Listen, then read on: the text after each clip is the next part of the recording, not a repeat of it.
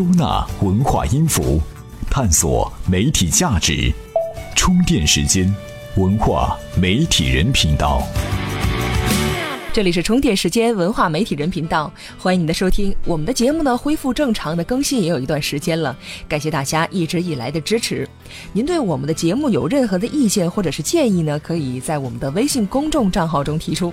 充电时间与您共同进步。这里是充电时间文化媒体人频道。各位，如果你的手机只能装三个应用，你肯定会毫不犹豫的装一个微信进去，因为人们用它干的事儿太多了，除了聊天儿。啊，无视朋友圈里的微商和自拍狂，人们大都把时间用来看各式各样的微信文章。大白菜的十种超级功效，啊，你为什么还没当上 CEO？防火防盗防闺蜜之类的文字，隔一段时间呢就能引爆一次朋友圈。你也许在微信上发发文章，也在琢磨着怎么提高转发和阅读数。关于这个话题，我们就来看看此中高手有什么话要说。打造一篇阅读数十万加的微信文章只需四步。第一，最重要的起一个抓眼球的标题。一个阅读数十万以上的文章，毫不夸张的说，标题至少占到了百分之八十的权重。尤其公众号折叠后，用户在推送里只能看到标题，如果标题没有吸引力，用户大都不会点进去。比如。阅读数超过一百万的那些牛逼的深圳公司，起初的题目叫《深圳创新创业公司调查》，或者更像是政府工作报告或者高教市场调研，改成那些牛逼的深圳公司之后，马上一炮而红。这样的标题总结起来就是通俗、直接、易传播。第二，要知道写给谁看。用户的需求可以分类来说，有的人只阅读新闻热点，有的人爱看娱乐搞笑文章，还有人关注了一些行业里的大牛，希望学到东西，不一而足。而打造一篇以火爆朋友圈为使命的文章，首先要明白写给谁看。比如，你不知道的大白菜的十种超级功效是给大妈大爷准备的，马云告诉年轻人的一些话，这样的心灵鸡汤安慰刚遭到打击的职场新人，而。防火防盗防闺蜜的受众明显是那群对男朋友缺乏信心的女生。文章选题一定要差异化，不是跟风写热点，要寻找尚未被关注的细分领域，尽量引领某个阶段潮流。第三，内容要简单直接有趣。微信文章开篇最忌讳磨磨唧唧不说正事儿。快阅读时代，用户要直接看到核心有用的东西，越是简单的东西，越具备广泛传播的基础。一个好的习惯是，先花时间想好写什么，之后就马上着手起一个好题目。有了好题目，接下来才能从容的组织内容。当然，内容一定要言之有物，做到专业、细致、独到。但写成学术论文那种严肃腔调是万万不行的。那些流传很广的文章，读起来无一不是幽默风趣。自媒体本身就是区别于传统媒体，不受约束。海阔天空的行文方法效果远远好于论文写作啊。第四，重视摘要和配图。摘要的目的是勾起读者的阅读欲望，概要可以是概括，可以是反问，还可以是模棱两可的描述。总之啊，要牢牢抓住用户的眼球。配图同样如此，清晰无水印，同时体现品味的图片是吸引点击的重要手段。最后是排版问题。排版是文章的 UI 视觉表达，通俗讲就是脸面一般情况下最好用淡色调，字体颜色不超过三种，标题和正文主次分明，结构层次清晰，一眼看上去清清爽爽，用户读下去的欲望才更强烈。做到这些啊，一篇火爆的朋友圈文章就基本出炉了。感谢自媒体人深南大道 Money SDK 的精彩分析。上面讲的四招呢，都是技术手段，像劈柴喂马一样，可以通过后天的磨砺可以加分的。但是要问一篇文章的核心是什么？写过文章的各位都清楚，其实是天赋是才气。同样的东西呢，有些人就是写的格外好看。微信自媒体是一门艺术，看的不仅仅是努力，更看天赋。如果有天赋、有风格，加上恰当的机会，成功就离你很近了。另一个阅读神器 Kindle 最近也不消停了。这个月开始，亚马逊开始按阅读的页数来向读者收费和支付作者报酬了。也就是说，不用为一本书没看过的内容付费，写烂尾故事的那些人很快就要骂娘了。除此之外，读者要在某一页上停留足够长的时间，才会被系统认定为有效阅读。这样说的话，是不是只要看得足够快，就可以不用付费了呢？Kindle 按阅读页式付费，你还敢肆无忌惮地翻吗？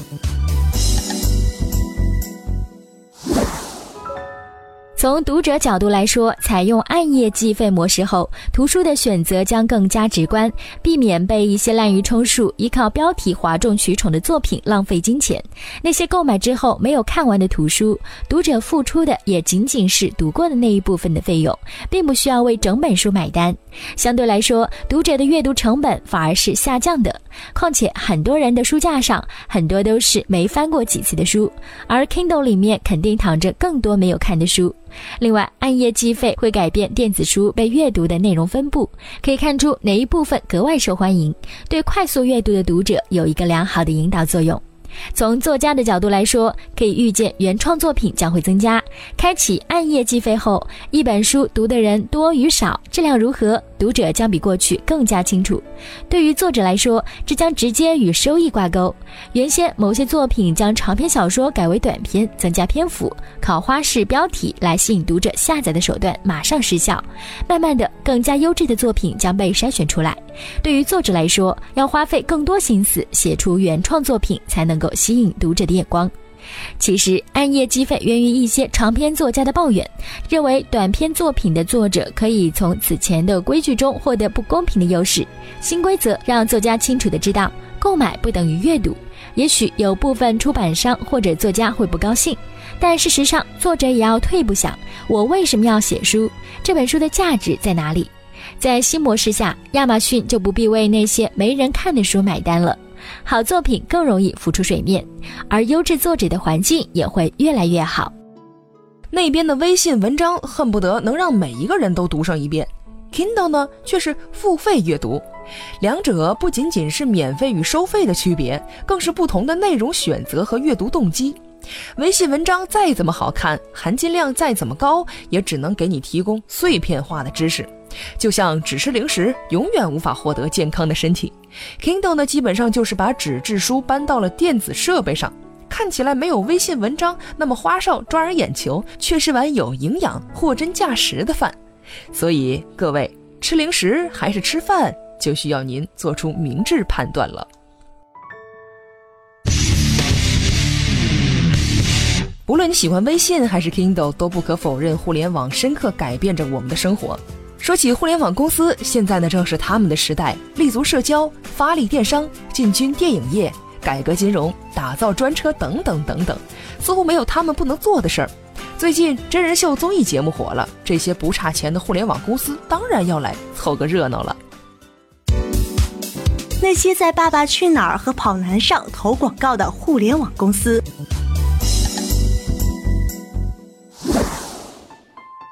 一。电商摘得头把交椅，在热播真人秀节目中，电商的广告策略就是不顾一切争取镜头，钱多就砸冠名特约，钱少就买插播广告。苏宁易购特约第二季《奔跑吧兄弟》刚刚结束，天猫国际冠名的《极限挑战》就已成为热播节目。而这边《爸爸去哪儿三》的首播广告中出现了一堆以唯品会、聚美优品、贝贝网为代表的垂直电商，从出场频率就看得出来，电商企业已经稳稳摘得综艺广告的头把交椅。二在线旅游坐稳第二梯队，综艺节目天南海北的景色让不少人心驰神往，旅游服务业更是不会放过这个打广告的绝好机会。同城旅游亮相《爸爸去哪儿三》，途牛的地盘则是花儿与少年急速前进。这对同门去年结下了梁子，如今打广告也要分个胜负了。除了同城、途牛，阿里去啊也是蛮拼的。真人秀前往世界的尽头，阿里去啊的广告节目植入的程度啊都已经被调侃成国内首档电视直销旅游节目。三，互联网金融来势汹汹，互联网金融行业热度持续上升，免不了会有企业跳出来打广告搏出位。悟空理财豪掷三千八百万抢下《爸爸去哪儿三》的末尾广告位，有趣的是，他们还计划通过摇一摇互动广告收点投资回来。说的直白一点，这是打算一边投广告一边卖理财产品的节奏。类似的还有娱乐宝在《前往世界的尽头》真人秀里出售众筹权益产品，每份一百元，每人限购一份。第一期一亿元，号称在首播当天就卖空了。不得不说啊，这些互联网金融公司啊，真会玩。四，赶集网陌陌也来分一杯羹。赶集与五八合并之后，终于得以解放，这下可有闲钱来投放节目广告了。对于分类信息网站而言，有必要在《爸爸去哪儿》这类大众节目上刷出存在感。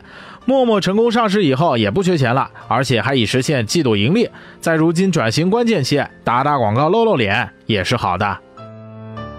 让我们从互联网公司的广告轰炸中出来一下。大家还记得我国电视广告的不老传奇脑白金吗？洗脑广告语是“今年过节不收礼，收礼只收脑白金”，如此成功，以至于这个产品卖了这么多年，很多人仍然不知道它是干嘛的。身在互联网公司的文化媒体人可要小心了，互联网广告可不要洗脑教育，你们可是要改变世界的。感谢专栏作家王立阳对互联网电视广告的细致观察。充电时间继续为您分享干货。说了这么多的互联网的事情，这边这么热闹，那边传统行业真的不着急吗？当然不是。拿我们熟悉的媒体行业来说，有人呢很早脱离了体制做自媒体，不缺乏这样的成功榜样。留在传统媒体的人呢，最近搞起了热闹的内部创业。如果您奋斗在传统媒体，可要注意了。有人说内部创业从头到尾都很尴尬。不可能成功，这是怎么回事呢？传统媒体内部创业，这是个尴尬的事情。首先，内部创业者尴尬。从理论上讲，创业是没有退路的。不论职位高低，创业一旦失败，后果只有卷铺盖走人。这个道理放在江湖里是基本成立的，但在媒体内部，情况就微妙了。资深媒体人起码是混了些年头，都是有职位级别，让人家一下子把后路断了，在体制里创业不免有些苛刻。其次，项目和集团的关系尴尬。媒体内部创业项目多和本集团有些关联，比如说借用集团媒体资源宣传项目，在集团的客户里发展自己的客户，甚至就在集团里办公。这些资源的投入不能说一分钱不值，但也不能任由集团一方开高价。创业者怎么与集团结算是第二个尴尬的事情，而这两个问题都是表面的，深层次的原因只有一个。我们可以这样理解：媒体集团搞内部创业，往往不接受所谓的智力入股。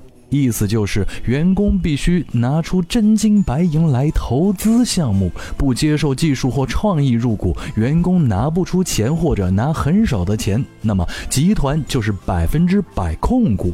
即使项目是这个员工主导的，如果这个项目员工觉得值一百万，集团的二十万只能占百分之二十，那么员工自己就得筹资八十万。有趣的问题来了。如果员工能自己筹到八十万，还要你集团二十万，干嘛呢？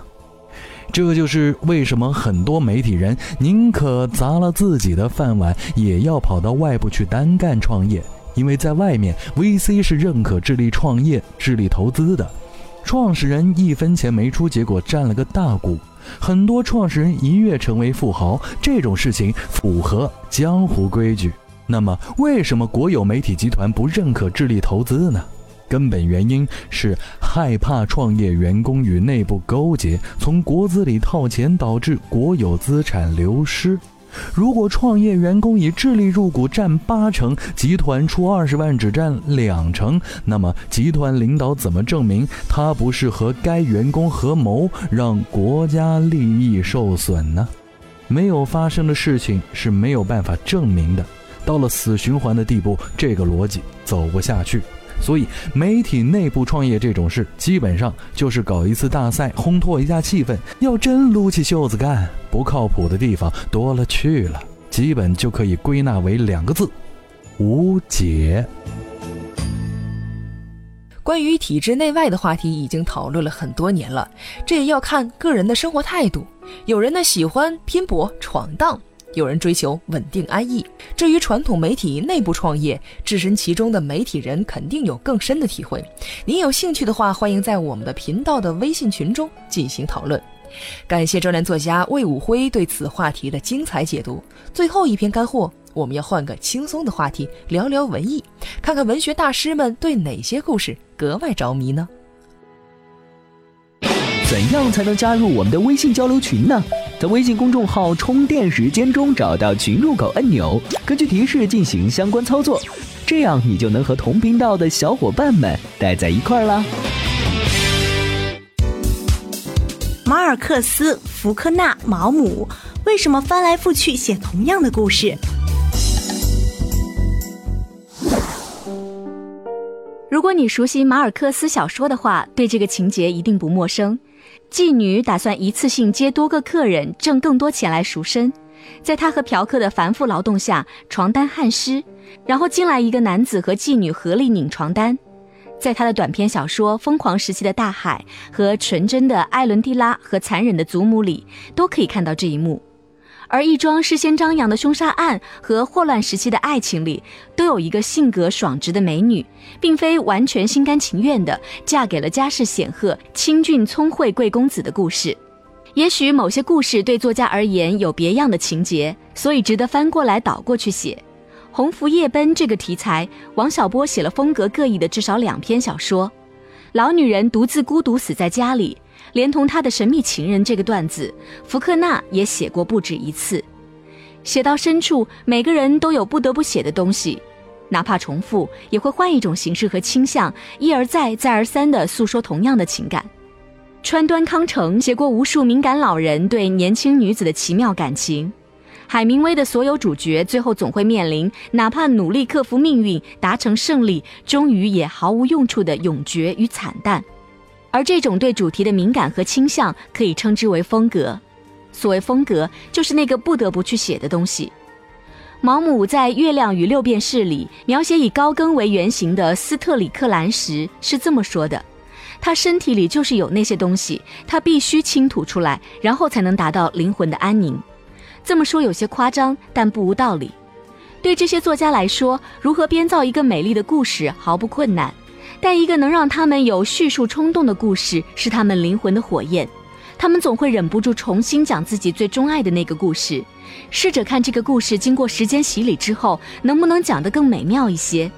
那是所谓风格的核心，这个核心在不同的季节生根发芽，长成完全不同的故事。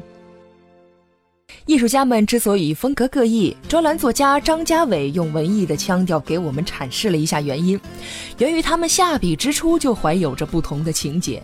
村上春树的小说里永远有一个沉静的女人和一个活泼的女人，梵高的画里永远有灿烂扭曲的金黄，卡夫卡的主角永远是自卑、敏感而又多情。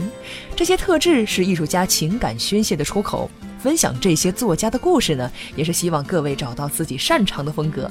也许成不了作家，但是把握文字的感觉也很有趣，不是吗？对这个话题有兴趣的话，您可以在充电时间微信公众账号中回复“曹雪芹”三个字，看看小说家毕飞宇先生对故事不同的风格和逻辑有什么独到的看法。今天的文化媒体人频道就跟您聊到这里。回顾一下今天的内容，微信和 Kindle 上的文章有很大区别，需要您擦亮慧眼。互联网行业和传统行业游戏规则不一样，没有错与对，看您的人生态度。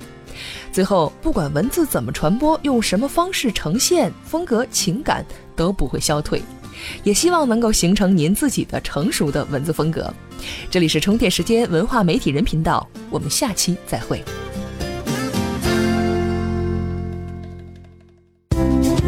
怎么样关注我们的微信公众号呢？您在微信内搜索“充电时间”就可以找到加 V 的我们了。关注后赶紧开始每日签到，积分可以兑换礼品哦。